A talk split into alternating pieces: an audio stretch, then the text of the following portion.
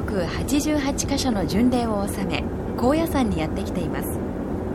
倉敷からは高速道路を使って4時間半の道のり。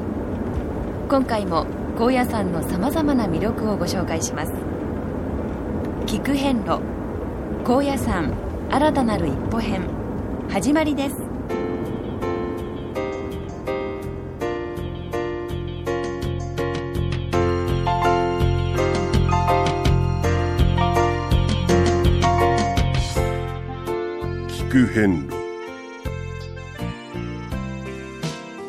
四国88カ所をお坊さんの先立ちのもと一つずつお送りする番組です。出演は倉敷中島・高蔵寺住職の天野幸雄さん。落語家で矢掛町国正寺住職の桂米広さん。そして杉本京子さんです。この番組は仏壇仏具の法輪と J チョイス構造寺倉敷倉歯科以上各社の提供でお送りします。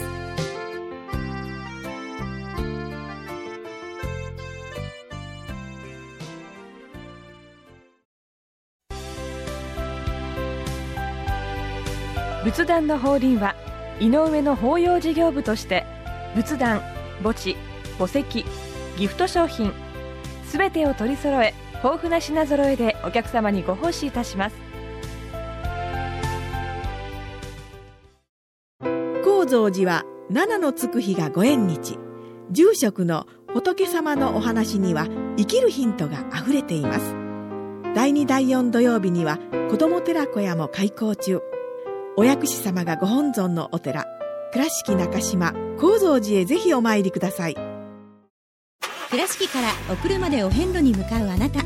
車の調子は万全ですか？水島北緑町の J チョイスはあなたの愛車を真心込めて整備点検いたします。安心の車で安全運転。交通安全道中安全はお大師様と J チョイスの願いです。今、はい。朝の5時半を回ったところです。辺りはまだ真っ暗です私たちは、あ今ですね高野山奥の院無名の橋の手前にありますお地蔵さんの横に立っております、えーこの音聞こえますでしょうか？せせらぎ多摩川の水ですか？はい、はい。えー極陽のお水、また修行のお水と言われておりまして、えーここで行者さんたちがご修行したり、またお当場の、ええ。ー極陽したりする場所で清まった場所なんでございますが、今日なぜここにおるかと申しますとこれからですねえーお大師様のお膳お食事が運ばれるという。なるほど朝食ですね。そうなんです、あの私もあの修行の頃にですね、えーまあ、皆さんもお大師様が生きたままのお姿でと言う言うと、えー、本当って思われると思うんですけども、私も実はそういう気持ちが小僧の頃ありまして、えー先輩和尚さんに叩き起こされてこの場に、えーこの時間にはい。えー立って待っとったことがあります。はい。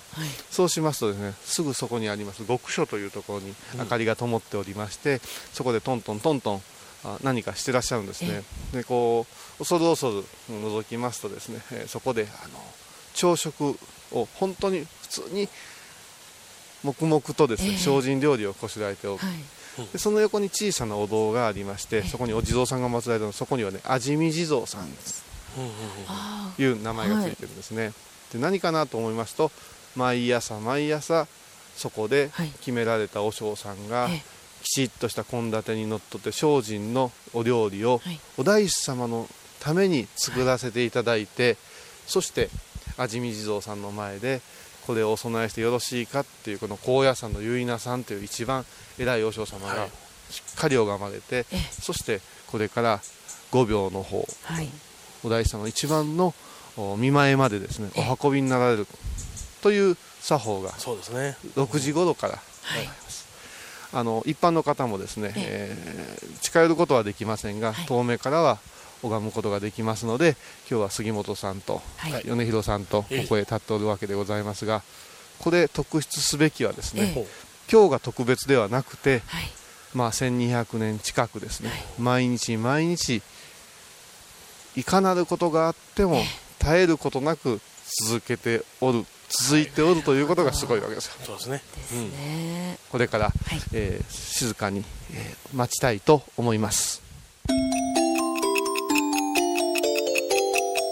変動はい、えー今ですね、はい。えー6時15分ええを過ぎたところですけれども、えー。東の空はあー白けてきましていよいよ夜が明けるなはいという感じですが、私たちは、ええ。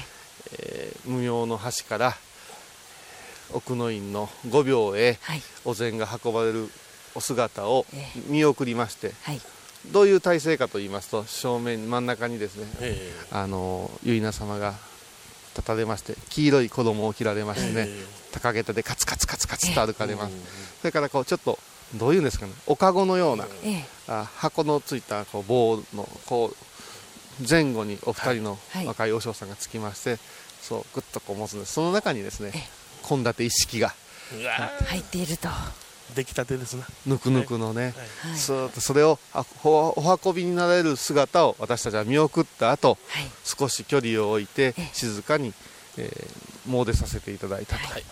でまあ特別に少しこう中へ入れていただきまして、えー離れた場所から、えー皆さんで、えー手を合わせて、えー見せていただいたんですいかがでしたでしょうか？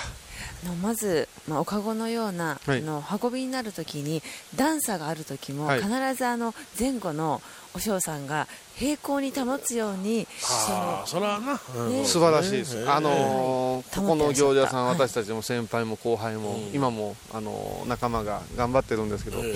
やっぱしね人間身長差があるんですけど、身長差があっても何の苦もなくどんな状態でも水平を保つということが習慣づけられておって、えこれはねもう本当に一見の価値ありなん身にです。よついてます。ね何の迷いもない。作法ですねえ。もうね、私らのように息の合わん二人がやりますと、とんでもないことに、おみこしのように。えで、こぼこに。知るものをこうしてると思います。まさにデコボコで、そうですね。はい、それからどうでしたか、はい、であのいざお大師様にそのご朝食を用意するときに、その入れ物おみこしのようはない。ものごと差し上げるのかなと思いきや、あそう思います。わな普通はな。そうですね。んんこのお水の状態で、そのまま、そうですね。はい、はい、実は蓋を開けられて、はいはいはい。お給仕をなさってましたね。そうなんですよ。あの皆さんが、あはい。のイメージとしては、ええあれですよね。あの宿坊へ泊まられた時に、はい。お膳ご飯一式こう並びますけどその時に小僧さんたちが、ええ。あの装いましょうかって言ってね、まあ、ご飯を装うという表現も素晴らしいんですけど、うん。装いましょうかって言ってくれるあの状況が、まさにご仏前ではい。行われるわけですよ、でしたね。あのファーッと立ち上る湯気。ええ。ねえよかったでしょ、ねえうん。あれ見た時にいつも美味しそうだなって 思いますね、思うはいはい。これね大事なんですよ、ええ。本当に美味しそうだなって思うものをお供えする、そうですね。ね、はい。本当に大事で、えなんかこう皆さんお仏壇にお供えするっていうのはもう仏様のものそれからまあ神の神様のもので割り切ってわしらとは違うもんじゃみたいな感じだけど、まさにここでは、はいお大師様がいただくものを私たちもいただきたいなというような温かみのあるものを必ずお供えするというところがええ。ポイントですね、はい。そしてあの見ましたか？マスクを。そうでした。マスクね。はそれからええ。手袋はい、えなさってるんですけどあれは白い、えーの手袋と、はい。それから和紙ですね。和紙包書でできましたマスクをね。今のマスクではないんですね、ええ現代の、違いますはい。それを毎日新しくしつらえましてえかけられましてその吐息のかからぬようにということではい。最善を尽くすわけですよ。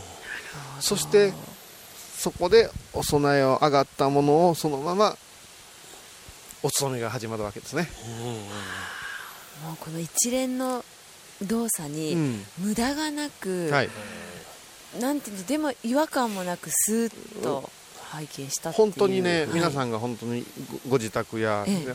あの一番お偉い方がうんお給仕をなされて、仏様お大師様にお仕えをするというところを解くと感じてほしいわけですよ、はい。でねすね。お嫁さんにやっとけとか そうそそういうものではないわけで、一家の当主がお仏壇に直接お供えをされるということですね。この作法がどんどんどんどうん。ん私どものええところへ降りてきて、はい。朝のご飯は炊きたてのものをとか、そういう作法が整ってるわけですからここに源流が見えてるわけでずーっとあって、ええ。それをねやっぱり感じるとですね、はい。今私たちはどうあるべきかなってご住職なんて言いますけども、本当にまさにご本尊のお給仕である。その通りです。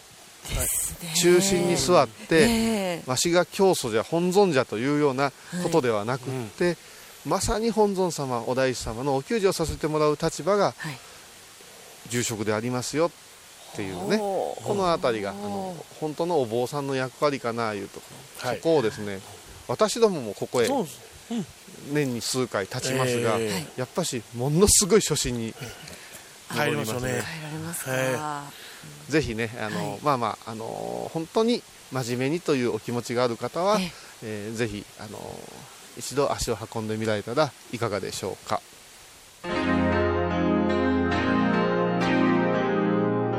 聞く遍路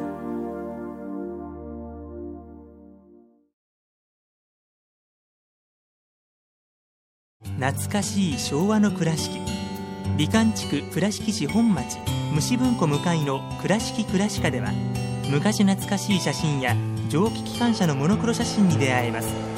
オリジナル絵はがきも各種品揃え手紙を書くこともできる「倉敷倉歯科」でゆったりお過ごしください。仏壇の法輪は井上の法要事業部として仏壇墓地墓石ギフト商品。すべてを取り揃え豊富な品揃えでお客様にご奉仕いたします。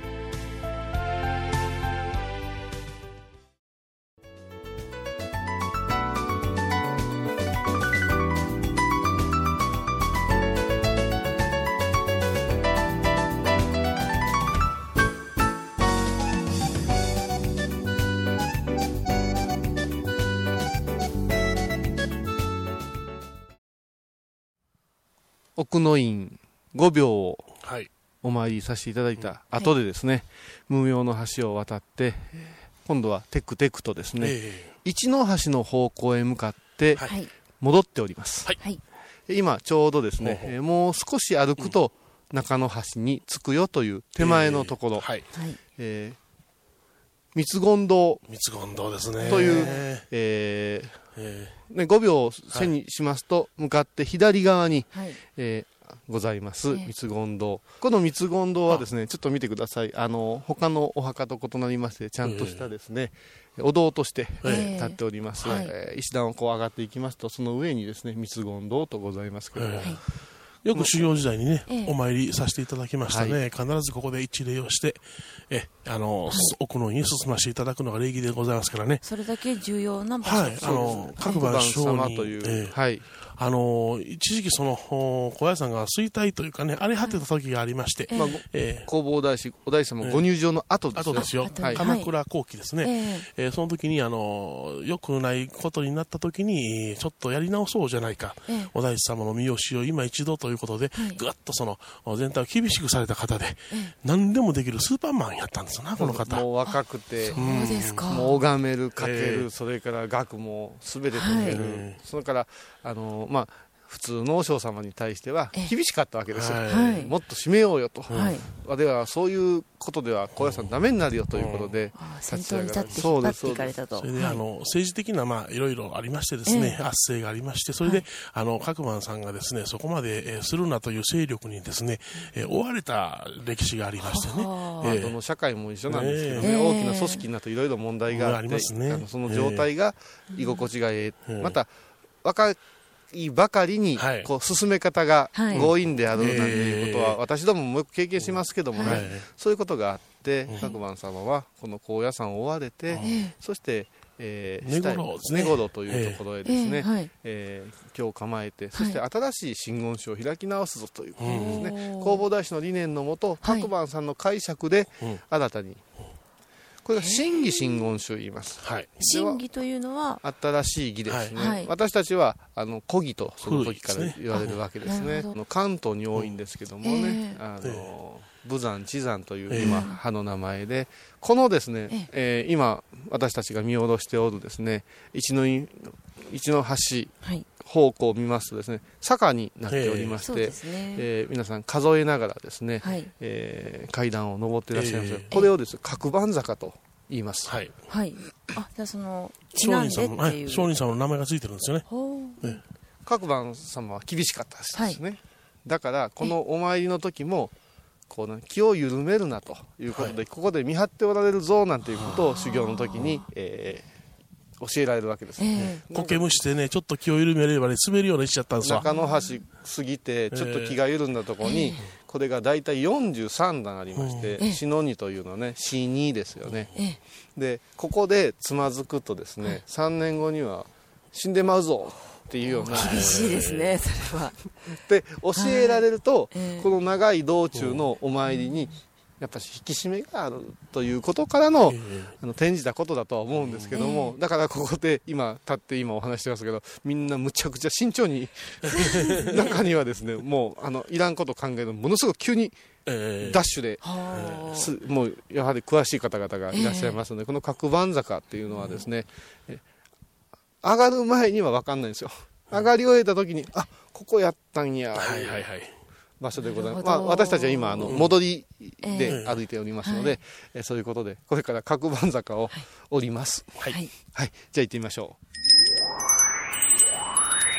えー今、角番坂を降りてまいりましたけれども、えー無事転ばずに、はい、しっかりとはい。できました、まあ、行きと帰り気をつけたいところなんですけれども、入り口とか上り口にですね、ここ角番坂よとは書いてないわけですけども、はいはいえー今度一の橋から見て、えー向かって、えー右手のところにですね、もう史跡というお日が経ってますので分かりやすいと思いますけれども、はい上智さんというねはい、善二さんですから、二層さんですね。はい。の日が小さな石として立っておるんですけど、はいここがですね、えー不思議でございます。耳を当てますとですね、えーと地獄の音が聞こえますよというような、そういうところですね。なるほどそ。れにはやはり理由があるんでしょうか？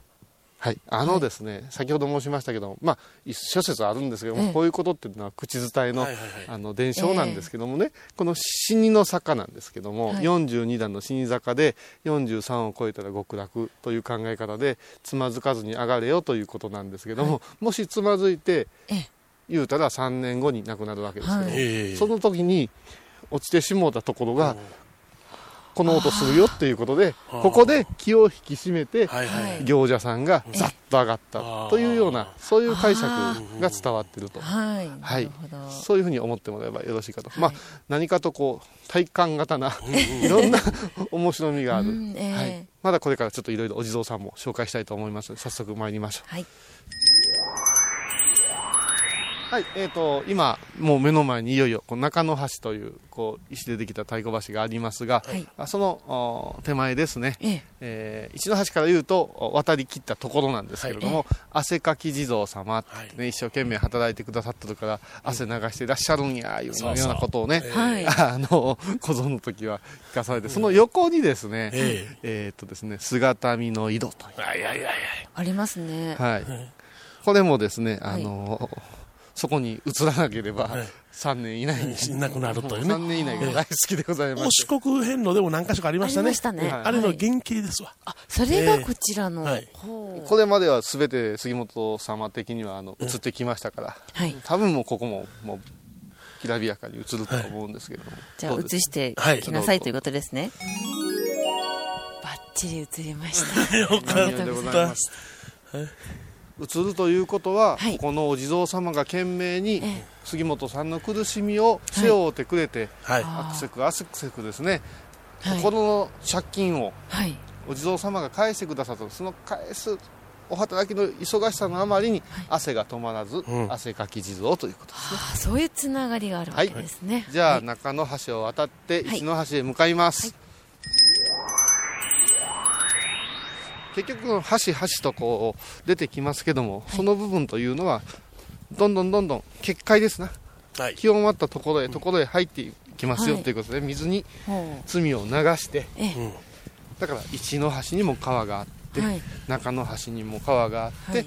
無名の端にも川があっていよいよお大師様と、あのー対面はい。することができますよという、そういう仕組みですね、えそこから杖をつくなの話になっていくえわけじゃないですか、でもそう考えたら杖つくなというのはほお大師様と一緒に、ねうはい。お付き合いいただきながら罪滅ぼしの旅をしているわけですけど、え橋を渡ってる時はそこに流れる川によって、ええ。罪怪我では流れてるからあそこにお大師様にお付き合いいただくのは申し訳ないいうことで杖をつかずに歩くという解釈も。えできますね、なるほどなるほど、えしばらく中の橋から一の橋へ向かって歩いておりますので、えー向かって、えー5秒を背にしますと左手になりますけども、あ今話題の。はいはいはい。歴女たちの。はい、そうです。憧れのはい。明智光秀公の墓所がございます、この光秀公の墓所ぜひね、えーお参りしてほしいんはいですけども、はいはいはい。とある印がついております。そうなんですよね、ねうん五輪塔のね、えーま、一番丸いところ、はい。中心のところにですね。日々が日々が。入ってますよね。これは自然に入ったと考はいえてい。そうなんです、ええこれは光秀公の悔しさなのか、謀反の罪をいまだ、ねええ背負っておられるのか諸説あります。ですからまあそういうこう歴史ロマンをね、感じと思いますとですね石田三成公がねもう本当にねあの興奮しますね。あの武将のお墓を紹介するだけで一本の番組ができてしまうのでですね。今回はものすごくこう団長の思いで我慢しておりますけれども、一応目に見える範囲でね薩摩島津家、えあちらには伊達政宗があります。あはい。あすごい。えー中野橋からはい。石の橋へ向かってえ戻っておりますけれどもいよいよ、あのー入り口であり出口であります、はい。石の橋が見えてまいりました、はいはいはい。なんかねここをお参りされるとね、ええ。その生と死の境がうん。こう分からなくなるというかいい意味で、ええ。えーもう共にっていうことが、こここういうことを極楽というのかなとか、やっぱりここへお墓を建てるという覚悟っていうのは、ええ。やっぱりこう波の人じゃ無理な話ですから、はい。そういうことも考える。その中にそれはもちろんお金や権力もあったんでしょうけど、それ以上にええ。お慕い申し上げるという、空海様のおそばにというお気持ちが、ええ。こうぐわーっと1200年の時を経てはい。集結してるわけですから、ええ。あーなんかこう英気満ち溢れる参道じゃないかなと私も思います、そうですね。聞く遍路。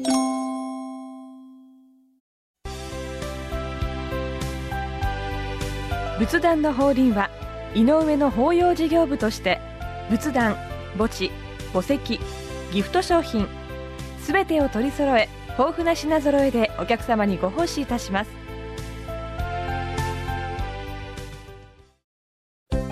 聞く遍路の最新情報や出演者のブログを見ることができるウェブサイト聞く遍路 .com 番組をお聞きになった後でホームページをちょっと覗いてみてください。音で紹介した内容を写真でご確認いただけます。まずは「聞く遍路」とひらがなで検索。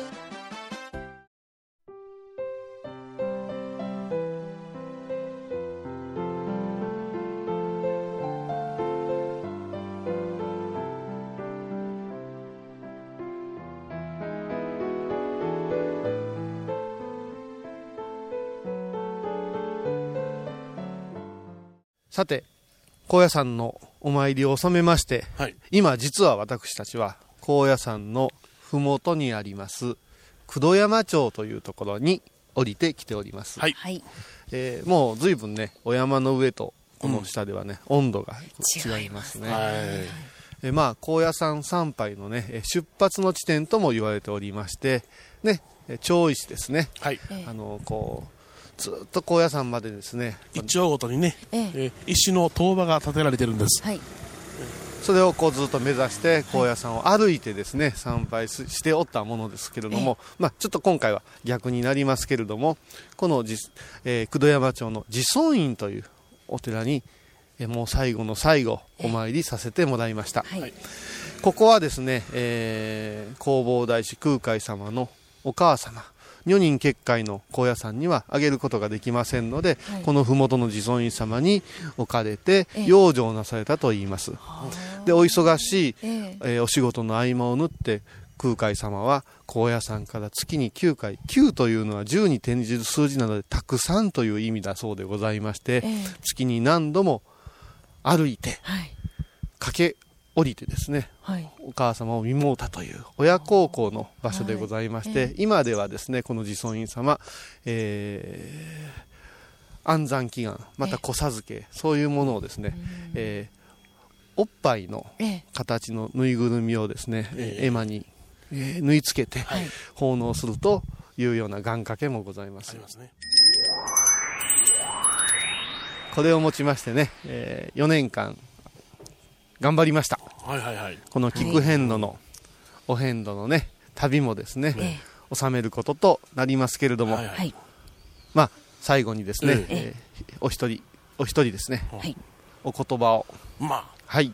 なんか、行々しいですな。そうですね。ねあの、僕は、あの、お遍路何度かお参りさせていただいてたんですが、はい、これだけ札所、お札所をですね、えくまなく調べさせていただいた経験はありません、はい、でもよかったですわ。何かお寺の歴史というものを感じられましてね、えー、本当の信仰の在り方というものをまざまざと、はい、知ることができましたね、はい、日本人は深いなと、ね、深い思いました思いますよね、杉本さんどうでしょうか？はいもう私はまさに初心者ということで、はい、もう道具を揃えるところからお作法から一からお二人に先立ちいただいて、はい、今回は無事お勤めをさせていただいたことをまずお礼を申し上げようと思います、はい、ありがとうございました。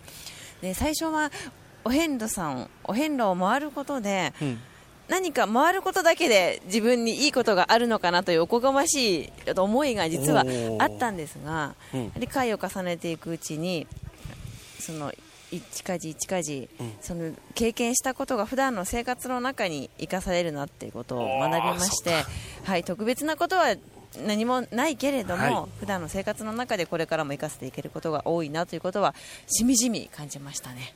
ね、はい、本当に日常に生かしていただきたい、はい、忘れてほしくないなという数々でございましたね。はい、本当に、えー、いろいろこれまでお付き合いありがとうございました。ぜひ皆様方の何かこの旅のね、えきっかけになったらいいなと思います。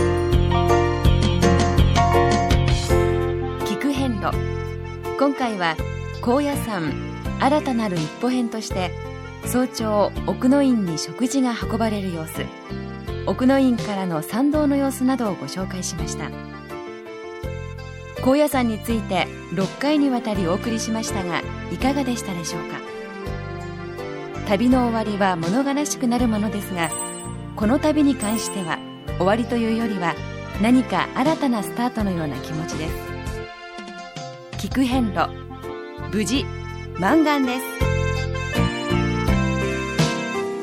この番組は仏壇仏具の法輪と J チョイス構造寺倉敷倉歯科以上各社の提供でお送りしました。